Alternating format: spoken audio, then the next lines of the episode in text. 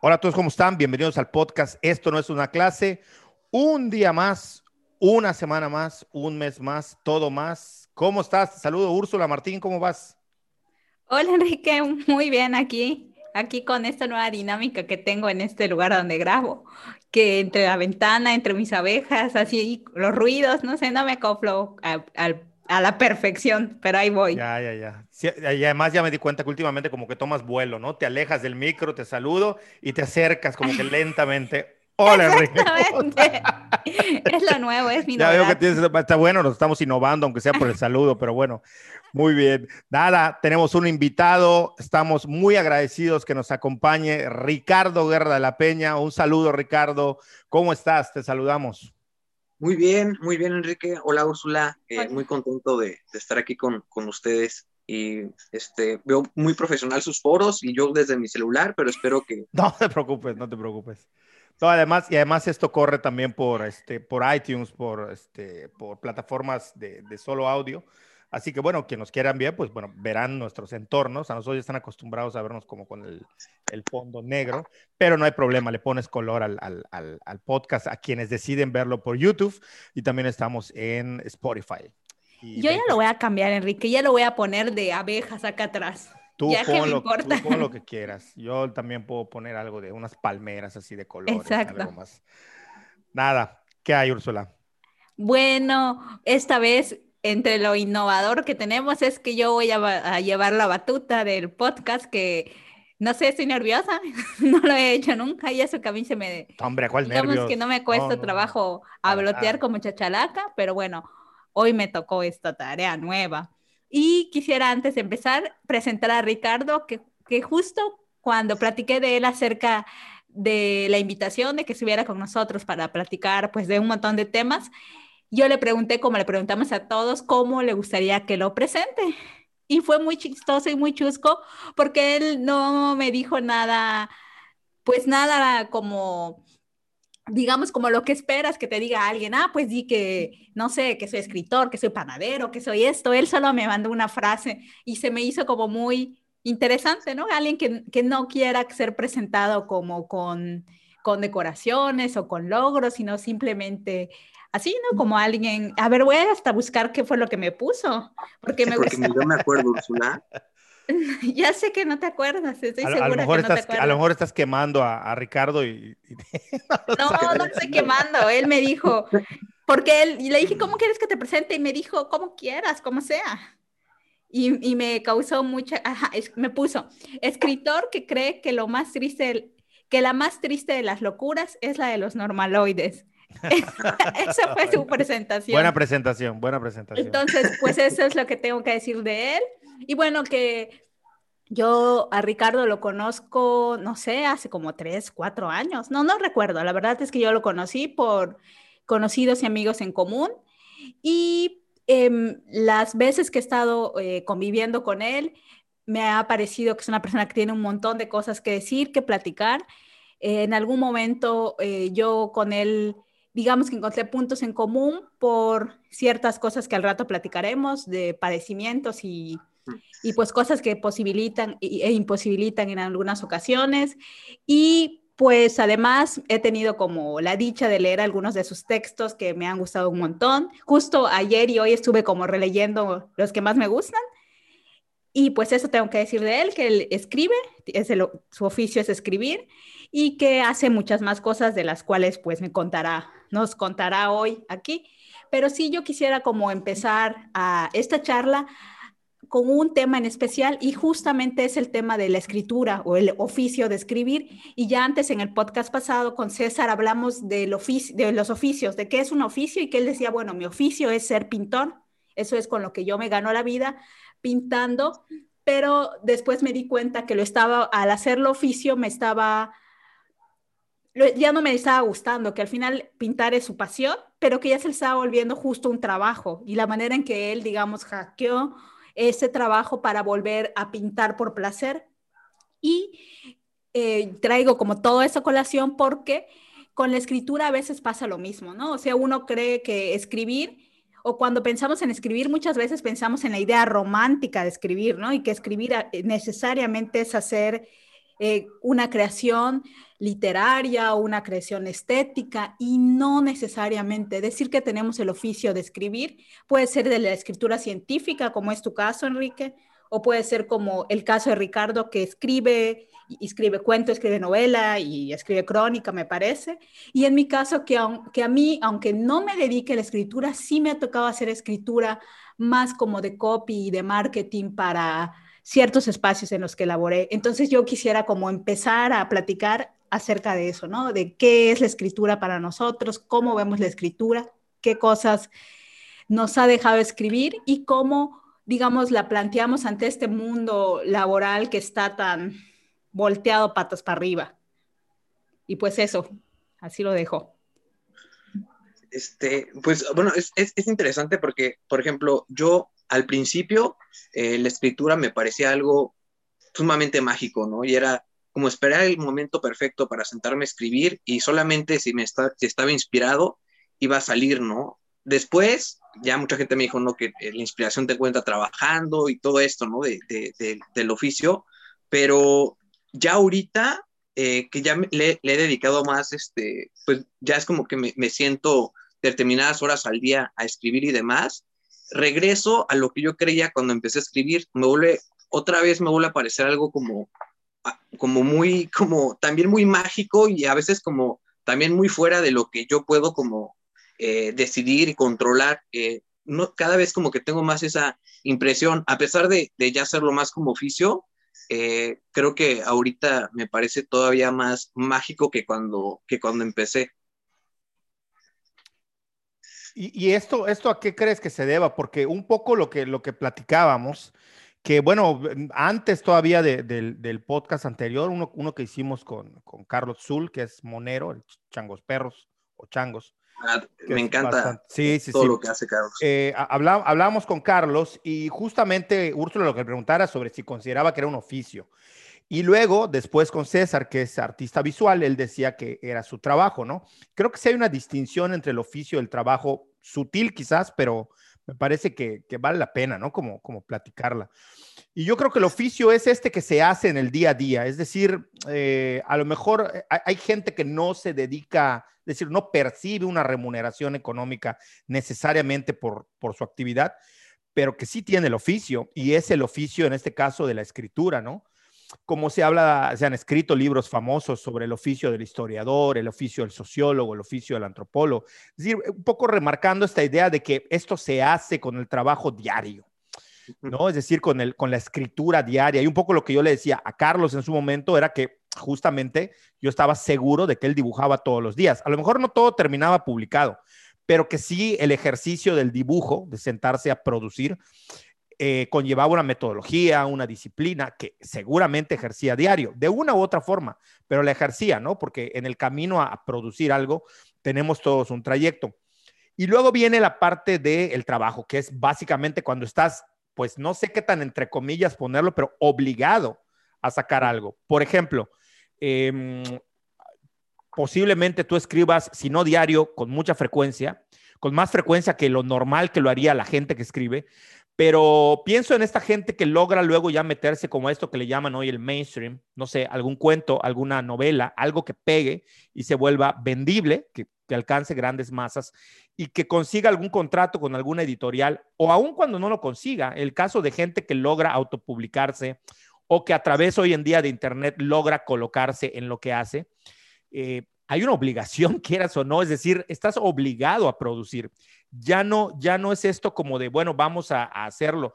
Si nosotros que estamos en un nicho tan pequeño con el podcast, a veces la poca gente que nos sigue, apenas fallamos un fin de semana, nos dicen, oye, ¿por qué no subieron podcast? Oye, ¿cuándo suben podcast? Entonces, hay una, hay una presión. Entonces, imagínate cuando ya tienes un trabajo o algo que te deja o cuando hay un contrato. Entonces, creo que esta obligatoriedad, por llamarle de algún modo, condiciona el, hecho o el contexto de la producción de, de quien escribe. Esa es una de las cosas.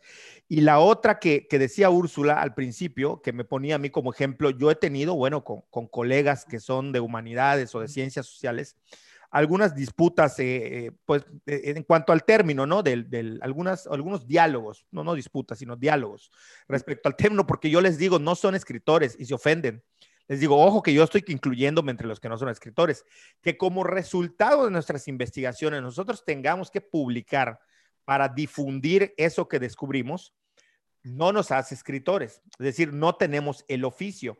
O, en todo caso, habrá que analizar si existen diferentes rubros cuando nos referimos a la escritura, en este caso la escritura científica, que esa sí que existe, incluso hay talleres de escritura científica y talleres de divulgación, pero creo que son como varios ámbitos que están ahí un poco entre lo que Úrsula mencionaba. Y me parece que eh, es, es importante también entender que por muy obligado que uno esté a escribir o a producir, eso que tú mencionas es importante. Yo le he mencionado, daría la impresión, dado que soy muy autocrítico, que odio lo que hago y no, me apasiona. Lo que ocurre es que en el proceso hay ciertas formas de llegar a alcanzar tus, tus objetivos que no son tan del todo placenteras, a veces cuesta trabajo, ¿no?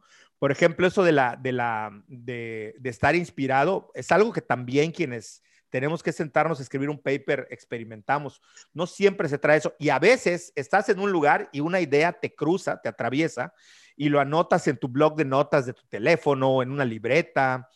Eh, y, te pones a, escribir, pero me queda claro, eso sí lo tengo muy claro, que el oficio de escritor, el oficio de, el oficio de quien escribe cuento, narrativa, este, que, emplea eh, cualquiera de, estos, de estos géneros, se tiene que formar y se, y se tiene que hacer y que a veces coincide por fortuna con la inspiración o el momento idóneo y a veces no. Y no sé si a eso te refieras con los momentos mágicos, que a veces aún cuando estás con eso surge esta, esta eureka.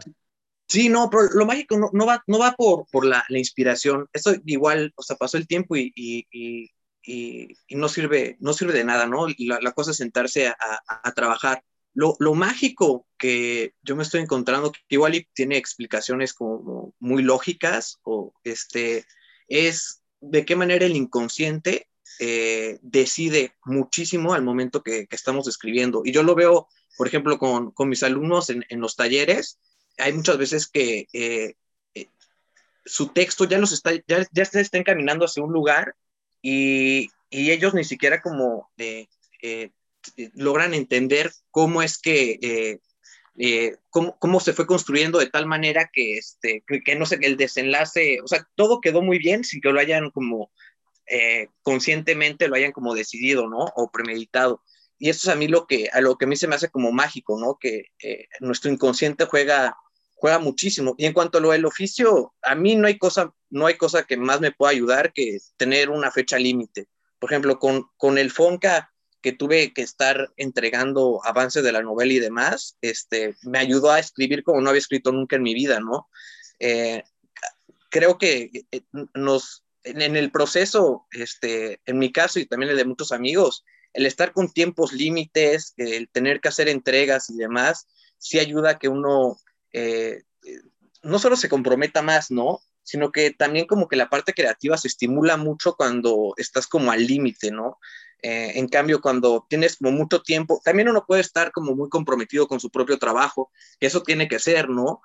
Pero eh, quizás alguien que está escribiendo una novela por su parte, pues eh, se, dé dos meses sin escribir o se dé como esos chances que, que, uno no se da cuando, cuando está como comprometido. Pero pues no hay que esperar a estar comprometido con una beca, ¿no? el compromiso tiene que ser primero con, con, uno y tiene que ir más allá de, del dinero que puedas percibir o, el premio y demás. Si no, si no está esa, esa búsqueda que va más allá de eso, difícilmente como que se vaya a lograr algo.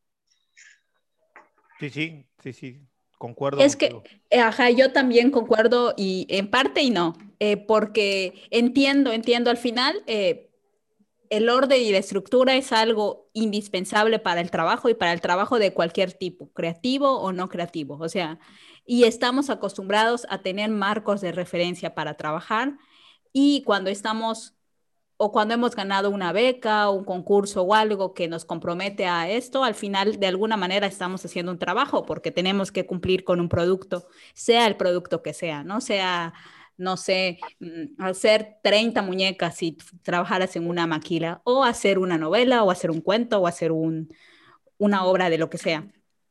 Y justo eso, ¿no? Eso, al final, estas estructuras que son de tiempo, de formas, nos ordenan la manera en la que producimos, pero que no necesariamente son útiles para todos, ¿no? A mí eso, o sea, eso es algo que yo he aprendido porque yo soy especialmente una persona estructurada y esquemática, ¿no? Y a la fuerza, a la fuerza me yo eh, mi naturaleza es caótica, pero sabiendo que mi naturaleza es caótica, me he forzado a ser estructurada y metódica para poder, digamos, encauzar mi trabajo. Pero creo que no necesariamente eh, es lo que necesitamos, valga la redundancia, para ningún tipo de trabajo, sino que estamos como acostumbrados a tener ese marco referencial para poder avanzar y hacer cosas.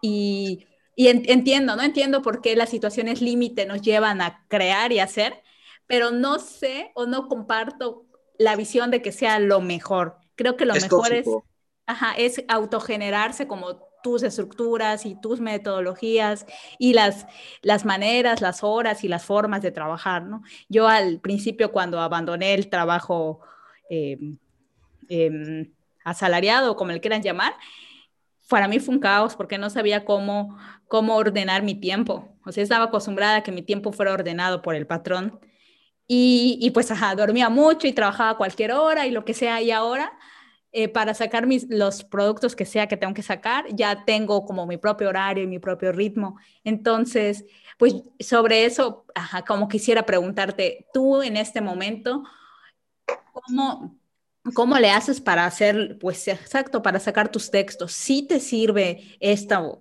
de, de tener como fechas límites y eso?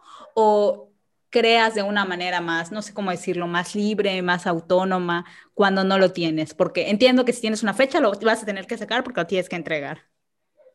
y, tienes toda la razón en que eh, no es lo ideal. Yo, la, por ejemplo, estuve eh, con una entrega muy pesada eh, la semana pasada y, y, dejé de comer bien, dejé de dormir y demás y terminé con un problema dermatológico en las manos porque siempre, siempre que termino un texto, un proyecto o algo, termino con algún problema físico que me tumba en la cama o que necesito ir a ver a alguien, porque no, no es sano el, el verlo así. Y a mí me encantaría, y, siempre estoy como con la idea y con la disposición de trabajar de una manera más ordenada para no tener que llegar a, a, esos momentos límites, ¿no? Pero, pero siempre termino, igual y también es la obsesión, también esto de cuando un texto está realmente listo, ¿no? Entonces, muchos amigos me dicen como, bueno, ¿por qué envías a los concursos un día antes? Y es porque siempre siento que puedo cambiar algo o que puedo mejorar algo hasta el último día. Y quizás también es eso lo que no me permite estar como más organizado. Pero sí me gustaría, tienes toda la razón, me gustaría hacerlo de una manera más sana para mí, para mi cuerpo, y creo que sí se puede, se puede hacer.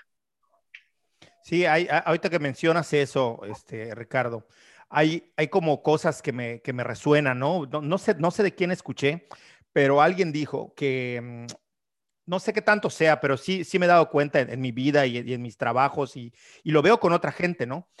Eh, que el, mm, digamos que hay como una especie de, de, como una regla, alguien dijo que había una regla del 80%, que cuando un trabajo está en el 80% ya lo dejes ir porque lo otro, este, no, no va uno a terminar de resolverlo, ese 20% que queda no va a terminar de resolverlo nunca. Y a mí me pasaba luego que cuando yo estaba estudiando y, todavía ya como investigador, yo veo que muchos compañeros se, se, esmeraban y como que nunca el texto, nunca la tesis, nunca el artículo estaba bien. Nunca va a estar bien. Yo no sé si esto lo haya contado antes aquí en este podcast. Sí, se lo he contado a algunos amigos, pero a mí de repente me preguntan, oye, leí tu libro tal, leí tu artículo tal, esta investigación, esta etnografía que hiciste. Y yo, dame más datos porque no me acuerdo. O sea, ¿cómo no te vas a acordar? Está en el capítulo 3, en la página 45. No sé de qué me están hablando. Pero ¿cómo no? Es que yo no vuelvo a leer nunca mis libros porque es una tortura. Hmm. aun cuando ya estén publicados, si yo los leo, yo sé que voy a encontrar cosas que voy a ver mal o que voy a querer modificar. Creo que esto le pasa a todo el mundo. Entonces, creo que también llega un punto en el que yo le he dicho a la gente, cuando, por muy nervioso que tú estés, pensemos, no sé, en un músico, en un guitarrista, ¿no? Va a dar un concierto, por muy nervioso que esté, no hay forma que su calidad y su sello y lo que va a entregar le salga a un 10 o a un 20%. No hay forma. O sea, por muy mal que la esté pasando, su calidad la va a sacar y va a ser algo brillante, es decir, brillante con respecto a la media o por lo menos con respecto a lo que la gente está escuchando. Y pongo el ejemplo de los músicos, porque no hay nada más eh, fuera de control cuando tú pisas un escenario, quienes sean músicos o hayan este, alguna vez participado en algo que tenga que ver con música o con cualquier puesta en escena en vivo. No puede ser músico, puede, ser también un actor o una, o una, o danza o no sé lo que sea se dan cuenta que los músicos dicen que siempre existe el fantasma del error. Esto nunca va a fallar. Siempre, no existe un músico que por mucha tecnología que tenga va a cometer un error. Lo que pasa es que el músico tiene que descansar en la idea de que cuando sale al escenario, por más mal que salga ese día, por muy mal que le vaya, va a dar parte de lo que él sabe hacer. O sea, tendrías realmente que ser un absoluto impostor, no sé, tipo Milli Vanilli o alguien a quien le, montaron la carrera totalmente para que te salga mal. Pero normalmente, es decir, el trabajo cuando uno ya lo tiene, llega un punto en el que ya lo tiene que, soltar. Y creo que esto es parte de, inseguridades que tenemos todos. Todos tenemos el miedo al dictamen donde nos van a rechazar, a la lectura que nos va a masacrar o incluso aún cuando se publique a cómo lo va a recibir la gente, ¿no? Esta, esta ansiedad que genera cuando uno ya sacó un texto y dices, madres, o sea, ya se fue, yo no sé qué va a pasar, qué va a hacer la gente, ¿no? Este, y sí creo yo que hay un punto en el que uno tiene que dejar pasar, o sea, tiene que soltar sus productos. O sea, por más que intentes o creas que lo vas a hacer bien, tal perfección como la tenemos en nuestra cabeza, me parece que nunca llega. Y, fíjate que es, este, es, es, es, curioso porque a mí, a mí me ayuda muchísimo, o sea, es algo que es malo, pero me sirve muchísimo, como la baja autoestima que llego a tener acerca de mi escritura y sentirme como un impostor todo el tiempo. Para mí es lo mejor que me puede pasar porque eh, hace que me esfuerce yo, eh, por ejemplo, siempre que me encargan un texto o que estoy preparando un texto para un lado, siento eso, digo, ahora sí me van a descubrir, que quién sabe cómo he estado escribiendo, ahora sí me van a cachar. Y, esa, esa ansiedad, ese, ese, esa falta como de fe, que quién sabe qué tan, sé, porque hay una parte de mí que sabe que lo voy a poder hacer, porque por algo lo estoy haciendo, ¿no? Pero eh, esta como baja autoestima en cuanto a mi escritura, eh, me ayuda muchísimo a, forzarme y a sentir que sí tengo que, que llegar a la perfección aunque sé que es imposible y tienes toda la razón, ¿no? O sea, por ejemplo, un día antes de la entrega de una novela, ¿qué tanto vas a cambiar? ¿Qué va a modificar, no? Y es lo que muchos amigos me insisten. Eh, ¿qué, ¿qué, vas a poder cambiar? Y si es mínimo, ¿no? Será una coma, un punto, es más, pero, pero no sé, también siento que hay veces que este tipo de obsesiones son las que pueden marcar como la diferencia en esas poquitas fracciones quizás no, quizás, es, quizás tienes toda la razón y, no, no influyen en nada, pero en mi mente como para torturarme me digo, no, ese 1%, ese pedacito puede ser lo que marca la diferencia, ese punto, ¿no? A, pesar de que sea realmente absurdo. Ahora, e, e, ese punto que, que, tú mencionas, no sé si, si Úrsula y tú estén, estén de acuerdo, pero hay una, hay una, pues no es una teoría, es una expresión gringa pero no, la verdad es que van a decir que qué mamón, pero la verdad es que no, no encuentro su equivalencia. A veces ayuda a ir de underdog, es decir, el underdog es como el no favorito. Como, o sea, como la gente además, no sé, tú ves un partido de fútbol o de béisbol o de lo que quieran y la gente tiene una simpatía, sobre todo cuando lo ve desde fuera y no es su equipo el que, el que está participando, la gente tiene una simpatía con el que no es el favorito, porque estamos esperando como esta hazaña de que va a lograr vencer, ¿no? O en una pelea de box, el underdog o el no favorito, es que no, no, no, encuentro cómo, pues así sería el no favorito. Y como en las apuestas no es el que va a ganar y todo el mundo, bueno, incluso en las apuestas, si el que no es el favorito gana, voltea la mesa y se vuelve todo el mundo loco y se va a volver alguien millonario, ¿no? Con esa idea. Yo creo que esa, esa figura del underdog nos ayuda como a muchos, porque yo también me siento así en algunas ocasiones, eh, que no es tanto el decir es una porquería mi trabajo o no está, no está bien, porque si no sintiésemos que pudiésemos competir en algún momento, aunque a algunos les suene feo lo de, lo de competir, no entraríamos. O sea, sabemos que vamos a rifarnos, ¿no? Y, y vamos buscando algo, o sea, pero creo que la figura del no favorito ayuda. O sea, es un poco como, está bien, juego a, subestimar mi propio trabajo, pero este, en algún momento dado, frente a los que sí se supone que son los favoritos, pues alguien va a leerlo y va a decir, pues miren, este trabajo es peculiar por algo, ¿no? Pues creo que esa figura como del el no favorito, este, o la posición ayuda. Bueno, a mí, a mí así me lo parece, ¿no? Si fuese el caso, claro. Sí, no, no lo pudiste, tienes toda la razón, no lo pudiste describir mejor. O sea, yo siento que sí va como por allá, pero nunca, por ejemplo, nunca me, he metido a, que sí tengo conocidos que se meten a concursos y dicen, y dicen no, es imposible que quede. Eh, yo a pesar de, de, pensar todo esto de mi trabajo para forzarme a, a, escribir lo mejor que pueda, nunca he participado en ninguna convocatoria que no sienta que pueda quedar, ¿no? O sea, o, o no convocó, enviar un texto que, o sea, no, no soy como muy partidario de eso. O sea, si sientes, si no estás seguro que pueda quedar o, o, lo que sea, estamos hablando mucho de competencias, no igual ando muy competitivo ahorita, pero este... Pero yo no lo veo mal, ¿eh? La gente, no sé por qué lo empieza a ver mal, pero competir... Ándale, tienes razón. Hasta yo me empecé a sentir como medio culpable de tanto decirlo, pero sí es natural y de eso se, de eso se, de alguna manera, así es esto, ¿no? Si es este, no hay, no hay de otra más que eh, competir y, y sí. Pero, pero, pero igual y, también cae mejor el, el, que el que sigue, el que parece como no el favorito, al que anda diciendo, no, pues yo soy el, el mejor o demás y, y, todo eso, sí, sí, eh, tienden a generar menos empatía con, con las demás personas y si les va bien, eh, le cae mal a todo mundo, ¿no? Entonces, eh, yo prefiero, y y espero manejarme más como underdog, como, como dices. yo siempre, yo eh, sigo el fútbol, me gusta seguir el fútbol, no sigo todos los partidos de todo, de, ni siquiera de la Liga Mexicana, ni de la Liga Española, ni de Europa, pero, por ejemplo, en la Liga Mexicana le voy al Cruz Azul. Y, y la razón, cuando me preguntan por qué le vas al Cruz Azul, mi respuesta siempre es porque hay que estar con los oprimidos. por eso le voy al Cruz Azul, porque nunca es el favorito para ganar, porque pues nunca gana, pero el día que gane, que me río mucho porque es muy graciosa la situación. Cuando por fin esperas que gane como esta última vez, hacen las cosas que hacen para seguir siendo el no favorito. O sea, están pero, emperrados en no ser el favorito. Pero, pero ahí, fíjate, fíjate, Ricardo, que yo le, yo le he dicho a Úrsula y a quien pueda, o sea, todos los que le van al Cruz Azul, hay una, hay una falsa percepción de, fíjate, una falsa percepción de, volvemos otra vez, ¿no? Al éxito y a la competencia.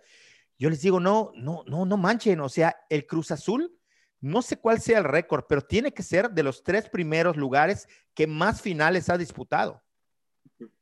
Que no ganes otra cosa. Sea, y luego la gente se clava con unos rollos como, como bien extraños que pasan en muchos ámbitos, pero digo, al final de cuentas tienes a un equipo competitivo. Veamos a nivel selecciones, Holanda nunca ha ganado absolutamente nada y sin embargo siempre está considerada como una de las más grandes selecciones. Tenemos el caso del boxeo, ¿no? El, eh, no, no, sé si, si tanto estés en los deportes, pero bueno, Cholaín Rivero es un yucateco que entrenó a, pues, a Miguel Canto, que es uno de los más grandes boxeadores que ha dado este país. Y en una ocasión vinieron a entrevistarlo porque él creo, no, estoy seguro que entrevistó, este, entrenó, perdón, no entrevistó, entrenó a Oscar de la Hoya cuando Oscar de la Hoya pelea y le gana a Julio César Chávez, que en ese momento era invencible. Y entonces llega el entrevistador y le dice, oiga maestro, le dice a Cholaín, ¿no? Al, entrenador le dice, que además era un tipo muy letrado. La gente cuenta en sus biografías que a los boxeadores le daba a leer El Capital de Marx, les daba a leer al Ulises de Joyce, les daba a leer, ¿por qué les das a gente que viene de un extracto muy humilde? Les das a tremendos autores. Y él decía, algo, por mínimo que sea, les va a dejar de criterio. Y luego eso lo vamos a aplicar en el entrenamiento. Entonces, él creía mucho en el entrenar el intelecto y entrenar el físico y las técnicas de boxeo. Y tiene un rollo ahí filosófico. Hablaba mucho, era un tipo que hablaba mucho con los boxeadores. Y entonces la entrevista iba de, ¿Cómo le hace usted? Porque usted lo que toca lo vuelve oro, le dicen. O sea, usted lo que toca lo vuelve campeón. Tenemos al gran maestro, ¿no? Miguel Canto o considerado uno de los mejores pugilistas del mundo. Luego Oscar de la Hoya, y antes no recuerdo, se me va por ahí el nombre, pero habrá entrenado uno. Y él se queda callado, así lo describe, porque fue una entrevista además que leí, o sea, porque la, la publicaron por escrito en un periódico.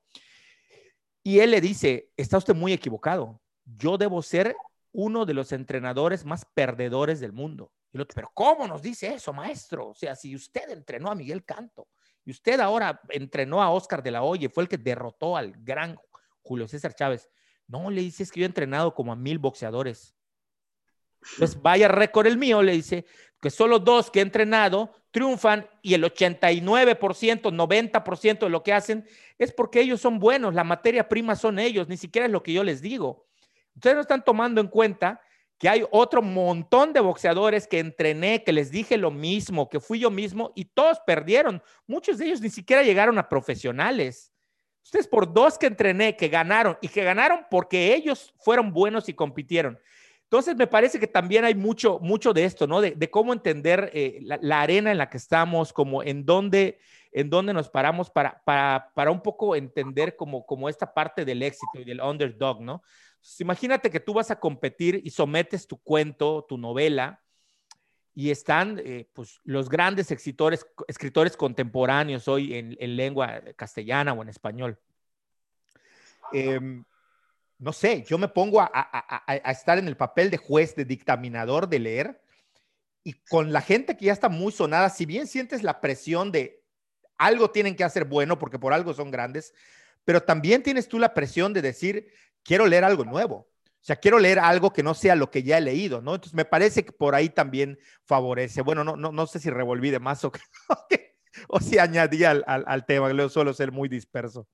No, está, está, está bien interesante lo, de, lo, del, lo del boxeador. Este, gente, me, me recordó, tengo a, a, a, un amigo que igual que, este, también lo he escuchado a veces de, de pintores, ¿no? Que dicen, eh, que todo el mundo dice, no, pues que son, es, buenísimo artista, ¿no? Este, escribes padrísimo, pintas padrísimo, pero de dos cuentos que les va muy bien, se escribieron 30, ¿no? Este, entonces, sí es este, sí, es mucho por, por allá. Eh, me, me, sonó mucho, me recordó también, también esos casos. Sí, sí, que Úrsula, tú te acordarás que César Córdoba mencionaba, mencionaba esto él, ¿no? Que, que los pintores, dice, los grandes pintores, los conocemos por uno o dos cuadros. O sea, no conocemos su obra, ¿no? Este, y pasa, justo pasa lo mismo en prácticamente todas las áreas. O sea, es muy difícil que alguien reconozca. Normalmente reconocen a un grupo de rock por dos canciones o por un álbum, ¿no? O sea, no los conocen por, por más. Entonces, me parece que sí, que, que un poco va, va, va, por allá el tema.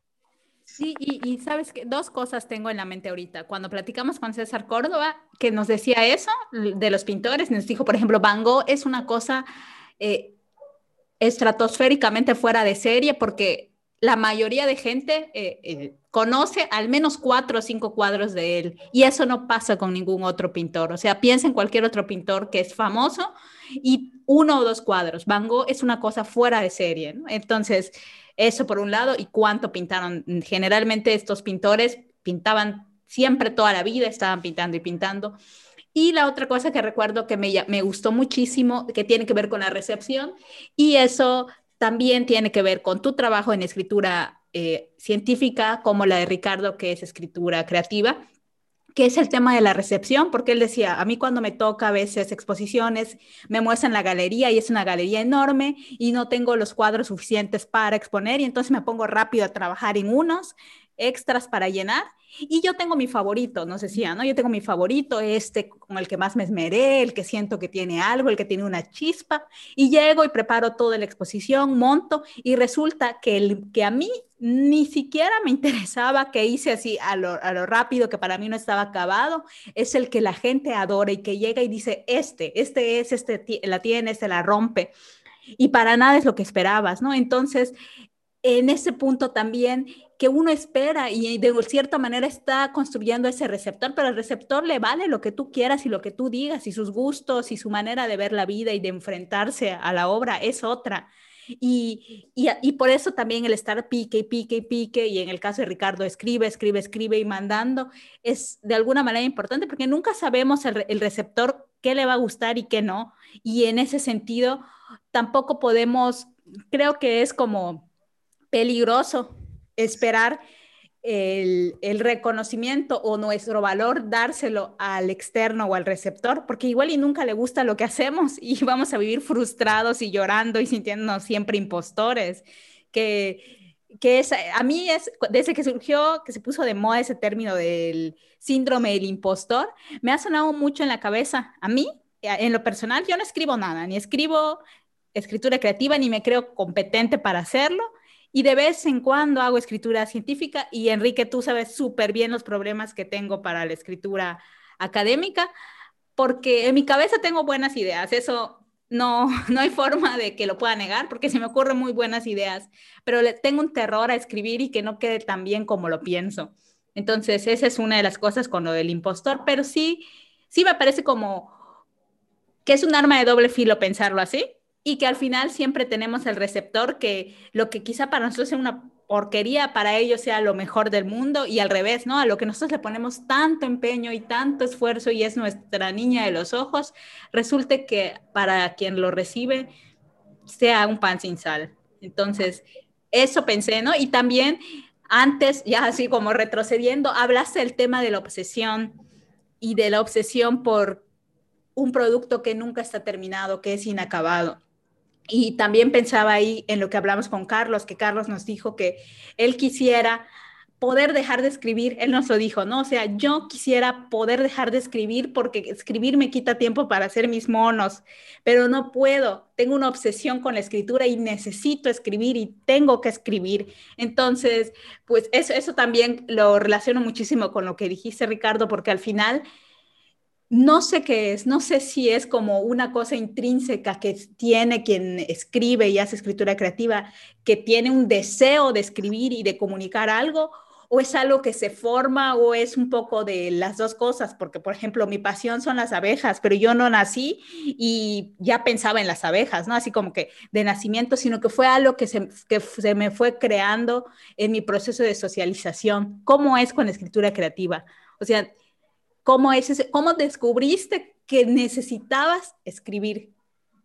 es que sí, sí va, sí va, sí va por, por ahí, porque, eh, por ejemplo, no, no escribo ni por concursos, ni porque, ni porque me vayan a leer otras personas, a veces ni siquiera porque es algo que disfruto hacer, ¿no? O sea, como en mi caso, este, la, la escritura y, y de alguna manera como como este, como este mundito o esta como ruedita de hámster a la que me subo este, todos los días a correr es, es para, eh, o sea, me sirve para sobrevivir, ¿no? Más allá de, del dinero que uno pueda percibir o no, este, me, me, dio como una, como una misión, este, como un sentido, ¿no? Eh, y un sentido lo suficientemente como fuerte como para, para levantarme todos los días y afrontar todos los problemas que, que, hay en el diario vivir, ¿no? Y también, también me ha enseñado mucho a disfrutar, ¿no? Eh, entonces yo creo que por eso le tengo, eh, es, es, es, como, como mi, quizás está muy romántico, pero sí, de verdad es mi medicina. Yo cuando dejo de escribir, me enfermo y no hay antidepresivos, ni antipsicóticos, ni sedantes, no hay nada que no hay nada, no, hay un medicamento que me haga mejor que sentarme a escribir. Hasta las veces que, escribir ha sido doloroso, porque pues no es algo que uno siempre disfruta hacer, hasta en esas veces, eh, cuando eh, termino, eh, no sé, acelerado, ansioso por lo que escribí, me siento mucho mejor que con cualquier medicamento y con cualquier terapia, ¿no? yo creo que por eso lo, lo hago y probablemente Carlos, pues quizás también va por allá, ¿no? Quizás este, también este, eh, de alguna manera es algo que, necesita y que no, no, sé y no entiendo por qué, eh, por qué se volvió como la medicina, pero pues es lo único que, lo único que me ayuda. Sí, sí, sí, a, mí, a mí me, queda claro, o sea, esto es algo que yo eh, he tenido como más o menos en la mente desde hace, desde hace algún tiempo, y es el hecho de que la gente luego cree, cuando digo esto, cree que, me refiero a grandes cosas, ¿no? Yo siempre digo que la gente para estar bien, hoy en día que se pone tanto énfasis en la salud mental o en el estar bien o emocionalmente tener una estabilidad, yo siempre digo que la gente, no hay recetas fáciles nunca, en ninguna manera, y cada quien libra batallas, sus propias batallas día a día y nadie puede, e, e, uno intenta, entender al otro, pero realmente ponerse en los zapatos del otro, ni yo que soy antropólogo, que andamos con la banderita de ponerse en el zapato del otro, lo, lo creo. a ver, uno intenta, pero realmente no existe esa fórmula. Lo que sí creo es que el hecho de que en las sociedades contemporáneas, en nuestras sociedades modernas, eh, tener proyectos para nosotros hacer, para crear algo, es algo súper terapéutico. O sea, eh, el problema viene cuando no tiene un proyecto. Y un, por un proyecto, insisto, no me estoy refiriendo a tener el proyecto de construir una magna obra, de escribir una, una, gran novela, de, de, hacer un gran puente o una casa. No, no, no, no proyecto puede ser levantarte todos los días y hacer que te crezcan cinco de las, de las diez plantitas que sembraste.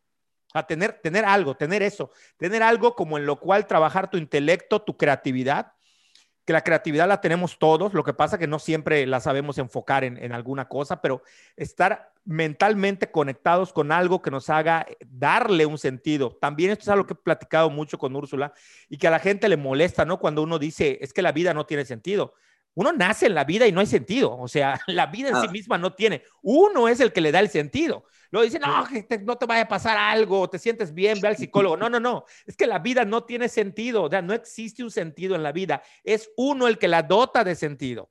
Es decir, dentro del sentido que ya viene, hablando en términos más sociológicos, es decir, nacemos y somos arrojados a un mundo que está cargado de sentidos, pero nosotros no logramos entenderlo hasta que le encontramos un sentido. Y ese sentido puede ser ir a un apiario, escribir una novela, ir a un pueblo a describir cómo vive la gente de ahí.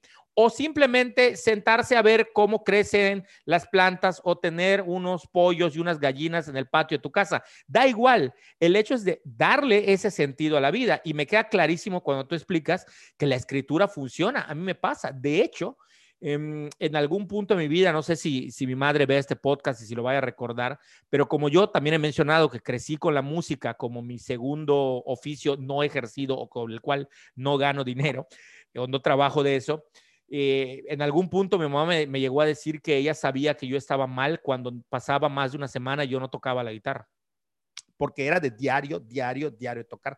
Y yo sí necesito este, tocar cuando estoy bien. O sea, para mí sí es un parámetro yo no puedo estar mal emocionalmente y tocar. Siento que no, no, no, nomás no conecto. O sea, no, no me entra. Pero ocurre lo mismo con, con, lo que hago, con la antropología. Yo no me puedo sentar a hacer una transcripción, a describir, a analizar un proceso o a escribir notas o ideas si no me siento bien. Entonces, justamente eh, para mí es un reflejo. Me ayuda, a lo mejor no como tú, que a ti afortunadamente te ayuda el hecho de hacerlo, porque te sientas a teclear o a escribir con una pluma o con lo que estés acostumbrado a producir y eso ya te ayuda pero para mí sí es un parámetro. O sea, cuando yo no estoy produciendo, cuando yo no me siento en modo bestia a crear, ahí sé que tengo algo y entonces me siento a, reflexionar, ¿no?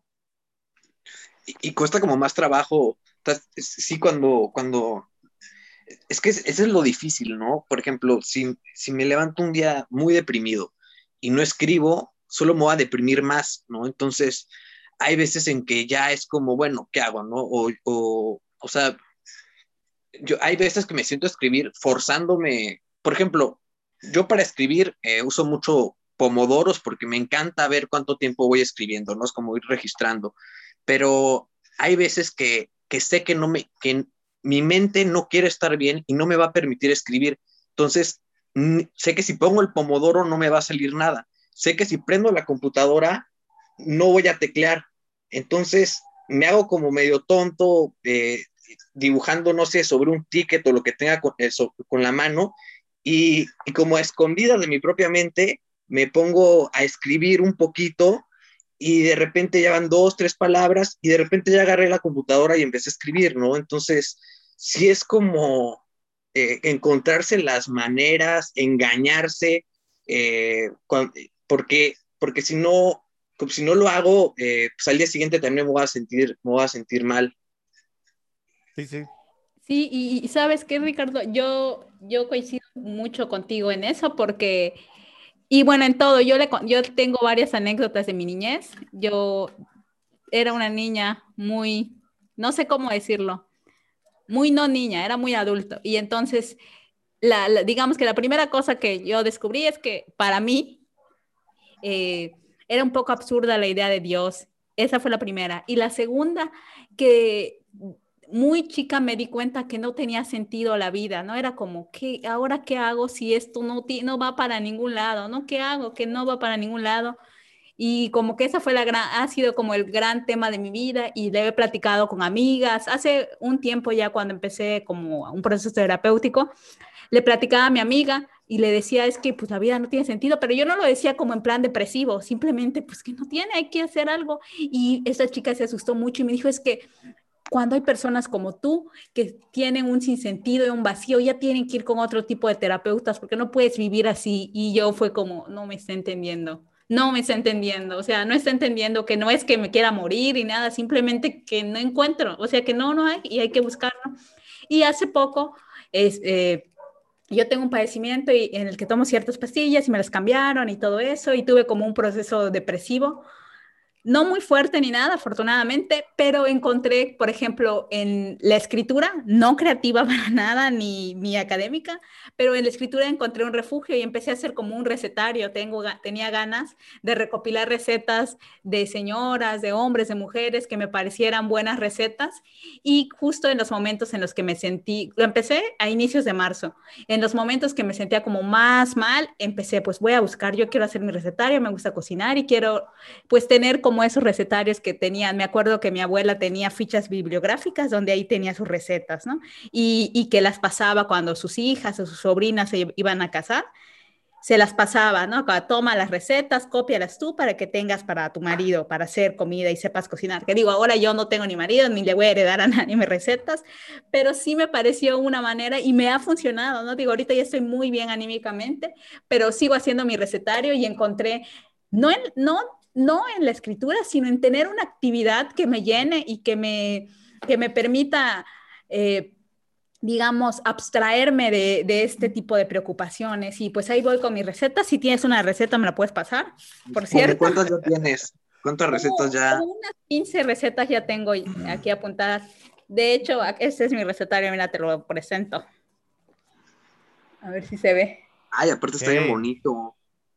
Sí, me esforcé en la decoración y todo eso. Y, entiendo, eh, o sea, por eso es que entiendo lo que me dices y además, y ya aprovechando que tratamos o empezamos a esbozar el tema de la salud mental, eso es algo que yo, que creo que los tres que estamos aquí hoy platicando, es un tema que nos interesa por muchas razones. Eh, Enrique sé que es muy crítico del tema, yo también soy crítica del tema de la salud mental.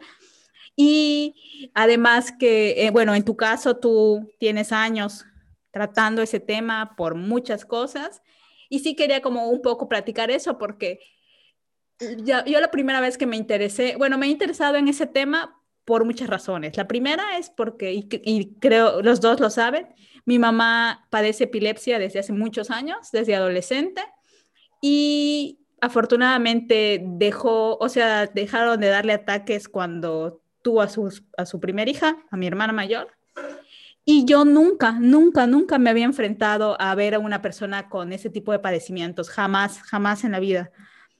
Hasta que empezó con, su, con, un, con el proceso de la menopausia y le volvieron sus ataques, ¿no? Entonces, para mí fue impactante ver a una persona con ese tipo de padecimientos, ¿no? Fue como, ¿qué se hace? ¿Qué cosas pueden hacer? ¿Qué, se, qué, pensaba que alguien que padecía ese tipo de enfermedades no podía hacer nada. O sea, yo pensaba que automáticamente se volvían personas, y, va a sonar horrible y va a sonar políticamente incorrecto, pero pensaba que se volvían personas, no sé cómo decirlo, no funcionales. Y entonces enfrentarme a que mi mamá quizás se podía volver una persona no funcional a una edad joven, eh, fue muy fuerte para mí, ¿no? Y fue muy fuerte y me empecé a, leer, a estudiar sobre ese tipo, o sea, desde enfermedades mentales, enfermedades neurológicas, me empecé a, como a empapar de ese tipo de cosas y lo más fuerte para mí fue descubrir que yo también soy ese tipo de persona. En el momento en el que me di cuenta de eso, sí fue un, fue un shock muy grande para mí, ¿no? Porque yo decía, bueno, eso, pues mi mamá tiene epilepsia, pero no decíamos todos, afortunadamente ninguno de nosotros no, pero oh, oh, yo padezco migraña, que digo que es de los más bajitos de todos estos tipos de enfermedades neurológicas, pero al final sí es algo que en ocasiones es incapacitante. Y, y te digo, me enfrenté a eso y al mismo tiempo me enfrenté a leer cosas que, que para mí, o sea, me abrieron otro mundo.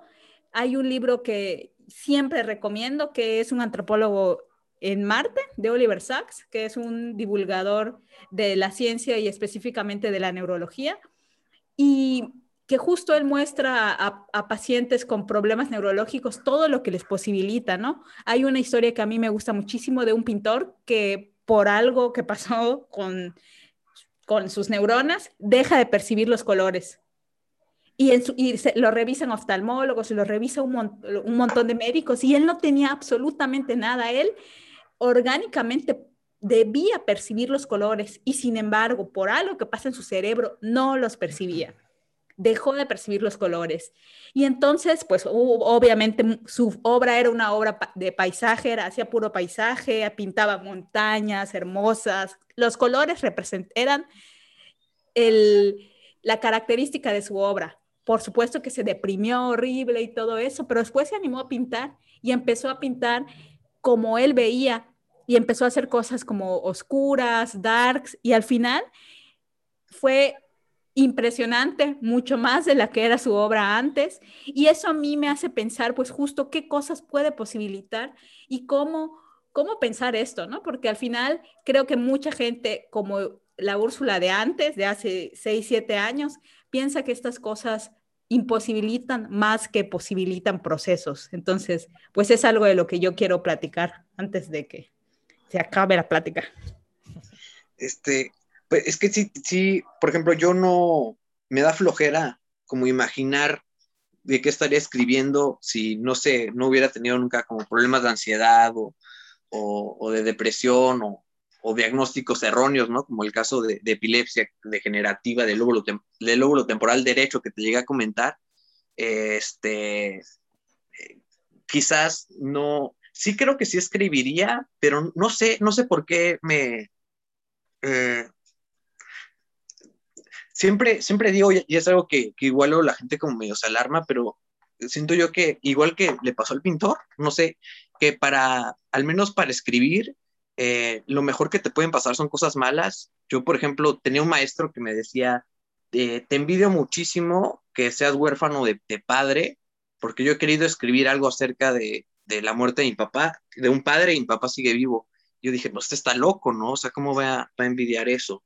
Eh, pero hay cosas que he escrito que si no fuera, si, si, mi papá no hubiera muerto cuando era joven, que es algo que lamento muchísimo, me hubiera encantado que no fuera así, pero eh, son, son, son matices que no habría podido eh, conocer y desde lo que, de lo, de lo que he escrito. Y, y, también con lo mismo con los malos diagnósticos que me han dado y de alguna manera también es, es una forma de como de como de revancha, siento yo como ante la vida de decir, bueno, me en este plan no muy de víctima, ¿no? Pero bueno, me pasan todas estas cosas, pero al final me terminan sirviendo y siempre que me pasa algo malo, cosas así lo que sea, por más terrible que sea, siempre pienso, ay, de acá puede salir una crónica, ay, de acá puede salir algo y a mí eso hace que el mundo pues eh, sea un lugar muchísimo menos hostil, ¿no? Porque hasta en las cosas negativas, eh, este, pues está chido.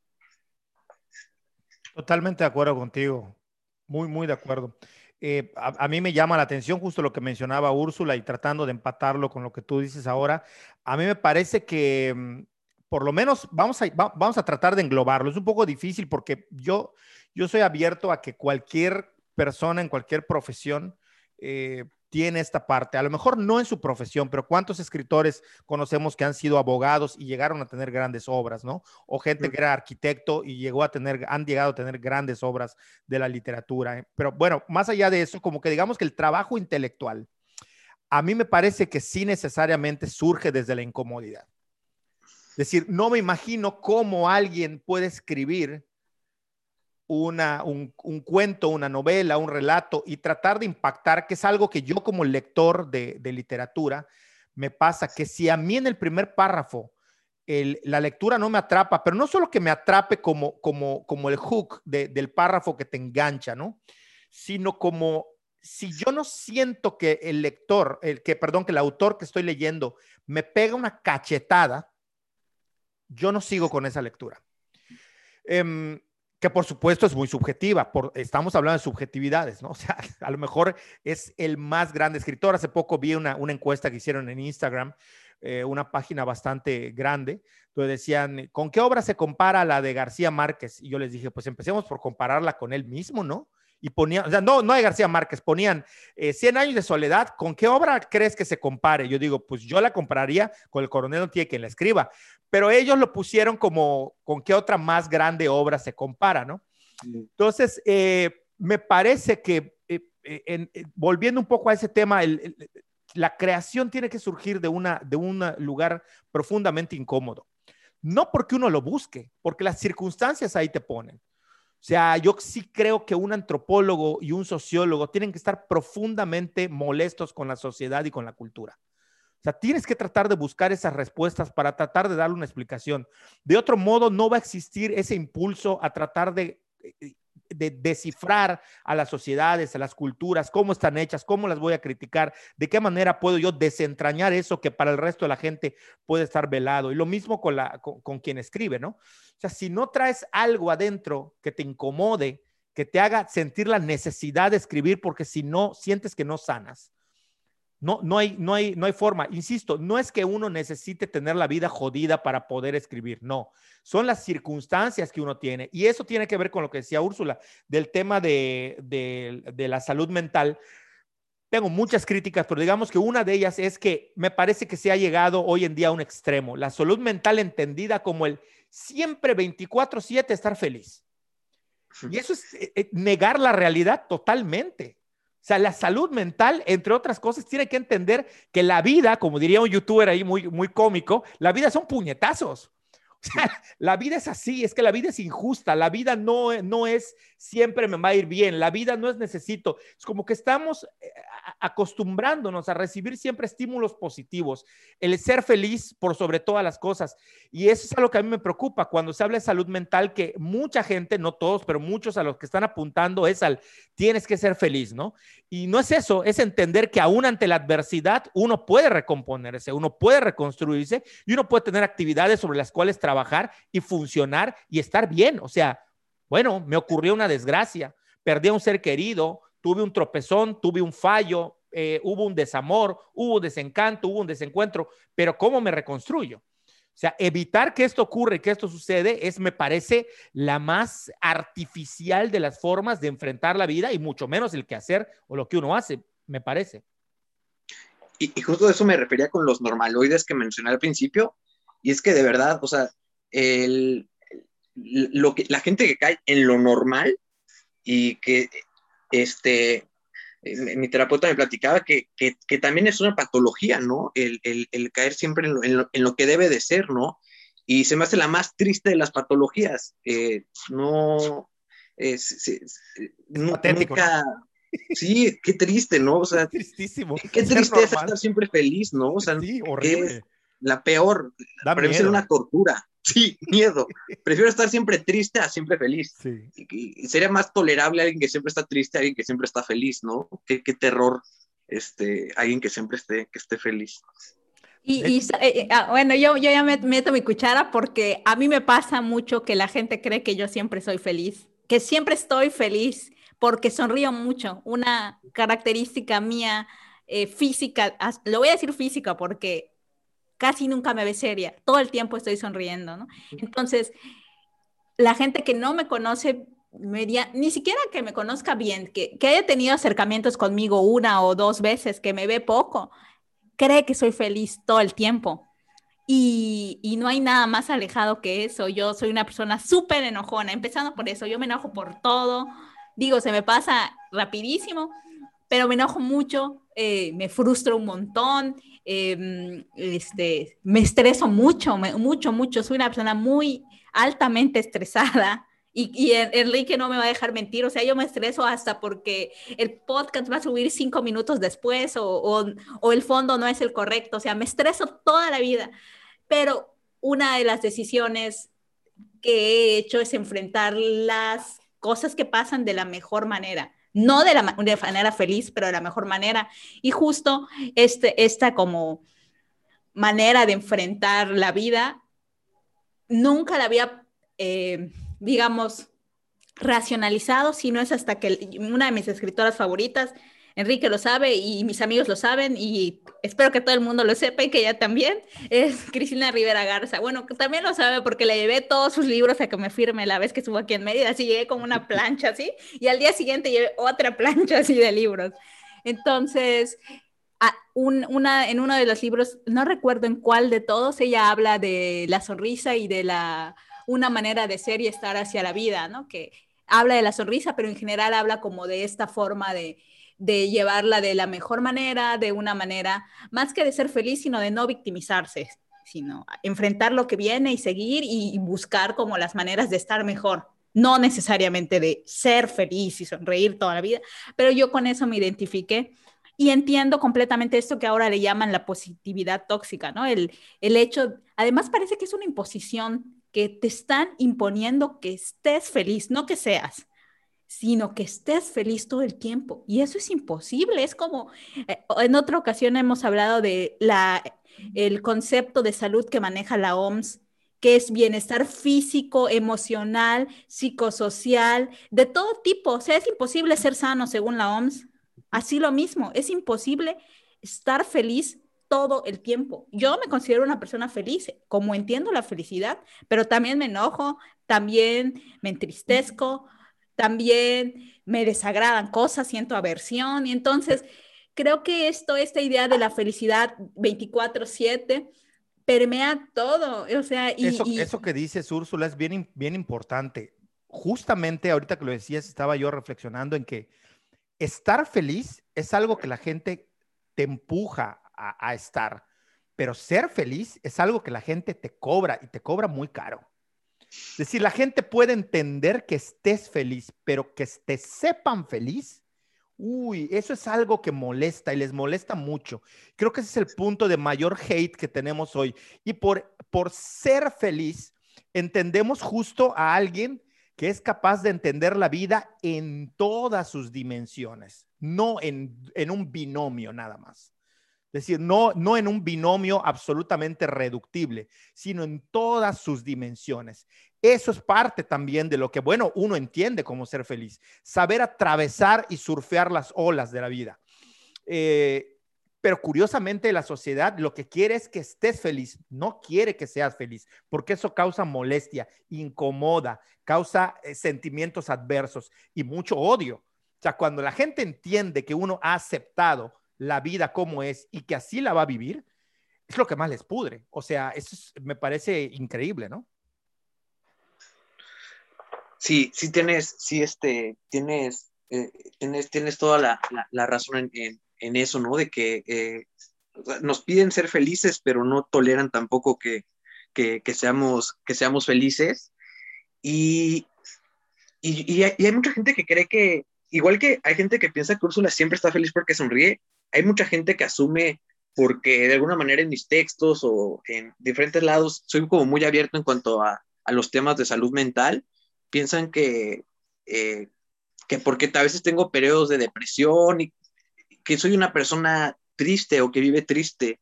Y, y, no, yo a, a, mi manera soy, me, eh, me considero inmensamente feliz. Aunque hayan veces que dices, no quiero ni vivir otro día, aún así y aún, aún viviendo así, eh, este, hay, hay, como muchas otras maneras de ser, de ser feliz, este, que creo. Sí, sí, totalmente. Lo, mismo pasa conmigo. La gente cree que, que, porque siempre estoy serio o cuando hablo tengo una postura que sí, que tengo una postura de, de choque, ¿no? O sea, como, como que tengo una postura de... Pero no, o sea, la verdad es que no, ni soy así.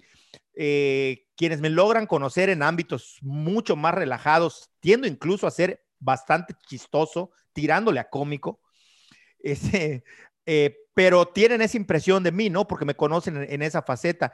Y la otra cosa es que, mmm, aunque yo soy una persona sumamente, profundamente crítica de todo, pareciera ser que todos los días me levanto y tengo una amargura por dentro, yo soy una persona profundamente vital, amo vivir sea, yo amo la vida. Y mi padre, que lleva más de treinta y pico de años en tratamiento, que es una persona que la medicina, la, la, psiquiatría, ha dicho que está mal, es la persona más con más ganas de vivir que yo conozco. O sea, luego la gente se hace estas ideas como de, porque estás en cierta condición, bueno, entonces estás condenado a ser un maldito. Y no, o sea, no, no es cierto. O sea, tenemos referencias, nosotros mismos lo estamos platicando aquí. Em, y creo que es una, una de las cosas que, que más eh, se, malentiende, ¿no? En, esto de la, de la, salud mental, de la productividad, de la creatividad, del ejercicio de, de, estar ahí, ¿no? O sea, yo definitivamente creo que toda persona que se dedica a, a, lo que sea, pero hablando en este caso de trabajo intelectual, sea de las humanidades o de las artes, sí necesita eh, producir o estar o tener una vida desde un suceso, desde, desde procesos incómodos, ¿no? Para, para, para expresarse, o sea sí, es donde está la, Ahorita que decías, por ejemplo, lo del primer párrafo, que era... Eh, a mí me pasa mucho también eso, sobre todo cuando siento que hay verdad detrás de lo que estoy leyendo. Y por, verdad no me refiero a, que sea real lo que está narrando, ¿no? Eh, un, maestro hace muchos años eh, me, me, platicaba de eso, ¿no? Que lo importante era escribir con verdad, a pesar de que estemos escribiendo acerca de ficción, y se me hacía algo como, eh, como muy poco claro y, demás, pero con el tiempo me fui dando cuenta que cuando la escritura es honesta, cuando no buscamos eh, pretender, cuando es una, una, búsqueda que va mucho más allá de querer agradar o de querer ganar un concurso y demás, eh, escribimos con verdad, ¿no? Y eso como que se agradece y creo yo que eso es lo que nos mantiene como, como, como leyendo. Sí, sí, totalmente de acuerdo. Así es. Sí, y, yo otra vez metiendo la cuchara porque creo si que... Tú diriges, ¿cómo vas a meter la cuchara si tú estás dirigiendo? Me gusta decir esas expresiones. Pero la, gente, la, gente, cree que monopolizamos el, la, la charla. No, si esta vez yo he hablado más. Aparte, ahorita vamos a hacer la encuesta, aprovechando a Ricardo. Este, creo que en, en ciertos contextos necesitas tener algo que contar. Si no tienes algo que contar, no puedes hacerlo. Y eso va para cualquier cosa. O sea, pienso en, ti, en la escritura, pienso en quien dibuja, pienso en Enrique y su trabajo como antropólogo, pienso en lo que yo hago, que para poder hacer, entregar algo, ya sea para ti mismo o para los demás, necesitas experiencia y necesitas tener algo que contar. Y la experiencia solo te lo da el hacer cosas y el vivir cosas, ¿no? O sea, no hay forma de, por muy perfecta que domines la técnica, la técnica que sea, de lo que sea que estés haciendo, si no tienes experiencias vividas, si no tienes justo eso, algo más que ofrecer, no vas a hacerlo. O sea, puedes escribir precioso, puedes pintar con una técnica exquisita, puedes haber leído a todos los autores de ciencias sociales, a filósofos, a críticos literarios, pero si no tienes algo que contar, algo que le dé el fondo a lo que sea que estés haciendo, simplemente va a ser algo, no sé cómo decirlo, superfluo. Y, y es, es muy fácil, por ejemplo, pensarlo en lo que tú haces en la escritura creativa o en la pintura como César o en los monos o en el trabajo académico de Enrique, pero también, y, yo solo puedo hablar desde mi experiencia evidentemente y no desde otra, a, mí también me pasa, ¿no? Que, que yo tengo un proyecto de vida que ambos saben que tiene que ver con las abejas y a veces me costaba trabajo entender qué, qué puedo hacer con esto, ¿no? O sea, sé que quiero ganar dinero de eso, es lo primero, ¿no? Obviamente, como todos necesitamos tener recursos económicos para vivir, pero también en algún momento sentía que necesitaba, tengo la necesidad de comunicar algo. Y no encontraba que hasta que con el tiempo, o sea, yo empecé con esto de las abejas hace 10 años, cuando tenía 18, ay, no más. Ay, no, ya estoy más grande, hace 12 años. Hace dos años estoy diciendo que hace 10 años, dos años me ha restado mi vida pero bueno, y ahora en este punto ya sé qué es lo que quiero comunicar acerca de, de lo que hago y de las abejas y de todo esto, ¿no? Entonces, creo que eso también es importante y tiene que ver con la incomodidad que dijo Enrique y tiene que ver con lo que tú dijiste de que el proceso a veces es doloroso, pero es porque tenemos cosas que contar, ya sea, y no necesariamente pensando en otro, sino para nosotros mismos, ya tenemos algo, tenemos ese sentido que, le que no encontramos o que nos dimos cuenta que no tiene la vida, nos lo hemos construido con esta que tenemos que contar, con esas experiencias que nos vamos que vamos generando y que vamos encontrándoles la forma. Y el vehículo que en tu caso pues es escribir, en el caso de Enrique pues es lo que hace y la música también, y en mi caso es chismear y abolotear como guacamaya y con las abejas y con las cosas que hago. Y en, también por eso te quiero preguntar, para ti la escritura, entiendo que la usas como proceso terapéutico y es algo que es indispensable en tu vida, pero para ti también es un proceso comunicativo o tú esperas comunicar algo más para alguien o es algo completamente introspectivo que la vida te ha llevado a que sea visto por alguien más. Este es, este, es muy buena pregunta. Y primero, yo, yo soy muy fan, desde que te conocí, de, toda tu cruzada por las abejas, este, al menos todo lo que, pues, varias veces te he escuchado platicar, ¿no? Acerca de, de las abejas y demás, y como que, al menos en mi caso, eh, sí me concientizaste muchísimo más, y este, y es algo que, que este, también me acuerdo que tomé contigo un curso en el colibrí, este, hace mucho tiempo, creo que cuando, cuando nos conocimos, y este, pues me gusta, a veces me siento, no, no sé eh, qué tan eh, malagradecido sea de mi parte, no sé, pero yo honestamente nunca, nunca pienso, al menos cuando estoy escribiendo, nunca pienso como en el lector. Eh, y muchas veces me pasa que por los temas como tan personales que escribo, suelen a veces conectar, ¿no? Y, la gente suele como abrirse por, por mensajes y, y, compartirme sus propias historias. Y es algo que yo disfruto muchísimo y que me emociona muchísimo.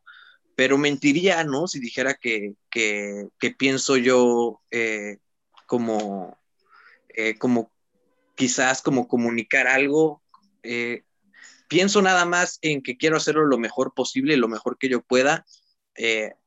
Y, eso es como lo que me, me, me, me, interesa. No, no sé qué tan bien o mal esté, pero no, no suelo pensar en, entre comillas, ¿no? Porque pues también, este, de alguna manera uno busca hacer las cosas bien, pero, pero no, nunca pienso en, en quién me va a leer o esto a cuánta gente le va a gustar o no sé, no, nunca.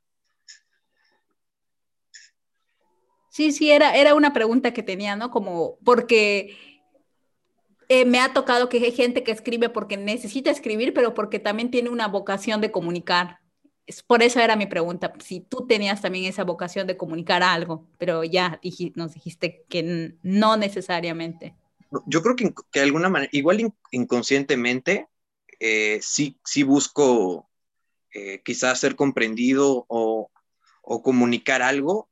No sé, probablemente, probablemente sí, ¿no? Pero conscientemente, este, eh, no, no, no sé, ni siquiera hay veces que me he detenido a pensar en eso, en, qué, tan, qué tan importantes son los lectores, que es lo más importante, obviamente, ¿no? Pero qué tanto los tomas en consideración, pero quizás si, y si los tomara yo en consideración, pues, este, y quizás la gente que los toma muy en consideración no se anima a hacer cosas distintas, o no sé, por buscar agradar, quizás a veces como que te pueda jugar en contra. Entonces yo creo que es mejor así, y este, al menos en mi caso, ¿no? En mi caso es no, no pensar en, no pensar en, quién lo, en quién lo va a leer, a pesar de que obviamente uno escribe eh, deseando y, queriendo que otro lo lea, ¿no? Pero sí, yo, yo creo, este, Ricardo, no, no sé si, si quepa el, el matiz, pero creo que la comunicación, entendido así como el gran vehículo que lleva al final de cuentas una significación, es una, pero a mí me parece que en la escritura, digo, al menos desde donde la ventanita, desde donde yo la puedo ver como escritor, divulgador de ciencias sociales, pero también como lector, consumidor de, narrativa. Me parece que sí hay una necesidad en el escritor de decir o de enunciar en los términos más eh, estructurales o estructuralistas de la, de la escritura, ¿no? De, por lo menos sí de, enunciar, de nombrar las cosas, de, hacerlas en el, a través del papel, a través, como tú dices, de, la técnica de pulirme por tratar que quede bien, pero sí hay una, me parece, una, un, como un vínculo, no sé cómo lo veas tú, si, si tampoco sientes como esta necesidad de decir, o sea, de, qué es lo que quiero decir, ¿no?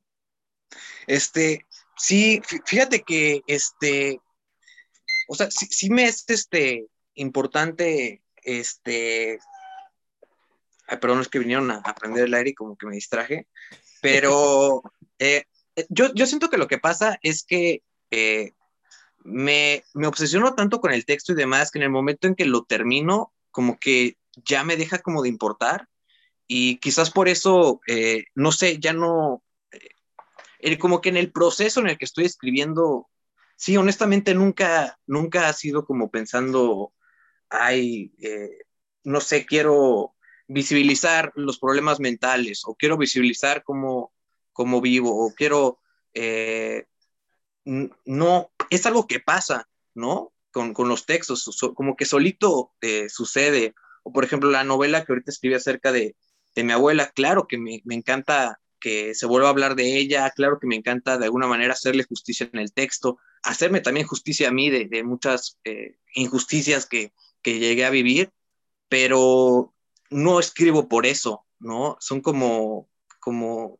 como cosas secundarias muy importantes, eh, pero como que el compromiso, el único que me interesa es el texto en sí mismo. Y, y eso es nada más un trabajo que es más, ni siquiera, ni siquiera siento que está como en mis manos o en mi control, ¿no? El texto, el, texto es como el que termina decidiendo mucho. No sé, creo que quizás por eso no, no, nunca suelo pensar como más allá de, del texto como por sí mismo. Sí.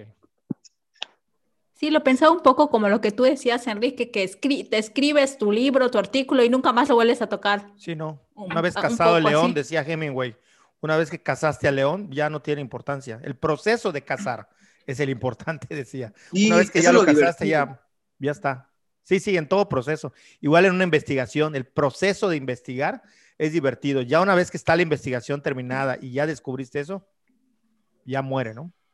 Sí, no hay, hay que inventarse otra cacería, buscar Exacto. otra presa, porque si no, porque hay gente que igual y, y sí no sé, disfruta como, no sé, igual disfrutar como de las glorias momentáneas de, de una cacería o, eh, o, no sé, pero eh, cuando es como, como esta necesidad de, de, estar, de subirnos en esta rueda del hámster para, para distraernos y para darnos sentido, eh, es, es como, si en cuanto terminas uno, pues ya tienes que estar empezando otro.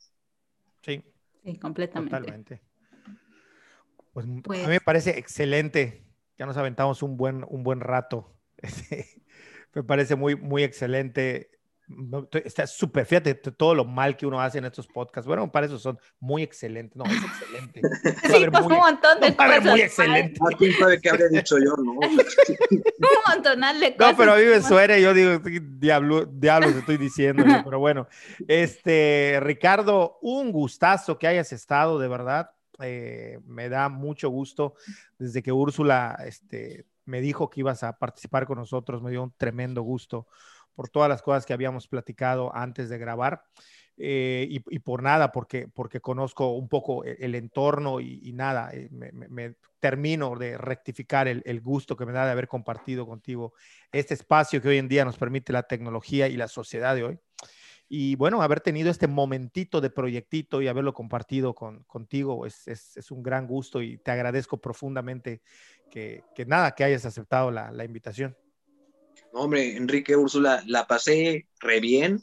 Eh, me hicieron cuestionarme muchas cosas. Voy a, eh, irme con, este, pensando, eh, me, quedo contento, un poco intranquilo, porque digo que me hicieron replantearme algunas cosas y eso, eso siempre, siempre es bueno. Y la verdad es que está, la, la pasé muy bien. Voy a ponerme a ver este, sus demás podcasts porque me, me gusta la dinámica que, que tienen. La verdad los felicito y encantadísimo de, de, haber estado aquí con ustedes. Muchas gracias. Muchas gracias, Ricardo. Oye, la, la, la, la, puerta está abierta, ¿eh? Si en el futuro, con, a todos se los decimos, pero bueno, hay gente que no, como que cumplen y ya, ¿no? Pero si tú quieres en otro momento, te da la gana y dices, no tengo ganas de, de echar la charla en el podcast o fuera del podcast, por supuesto que sí, eh, pues nada, las puertas totalmente abiertas y nada, que empiece un diálogo que, que continúe en el tiempo. Ah, encantadísimo, claro que sí. ¿No? no. Bueno, de mi parte sería todo, no sé, Úrsula, si tú tienes algo. También de mi parte, agradecer a, a, Ricardo su disposición. Yo también la pasé muy bien, me encanta platicar. Bueno, a mí me encanta platicar en general, pero disfruto mucho platicar contigo con, y creo que se hizo una dinámica muy rica entre nosotros tres, así que pues gracias a, a ambos y espero pronto volver a hacerlo. Pues Un saludo a todos, muchas gracias. Aquí nos despedimos, que nos sigan, le den like, compartir, eh, si les gustó, obviamente, si no les gustó, pues no lo compartan, eso es obvio, pero si les gustó, nada, que le den like, compartir, darle a la campana a los que están en YouTube, o si no, que nos pongan en su lista de Spotify, iTunes o eh, las plataformas en las que estamos, iVox y Anchor y 2020 Yucatán. Y hasta aquí nos despedimos, nos vemos en el siguiente episodio. Hasta luego, chao. Hasta luego.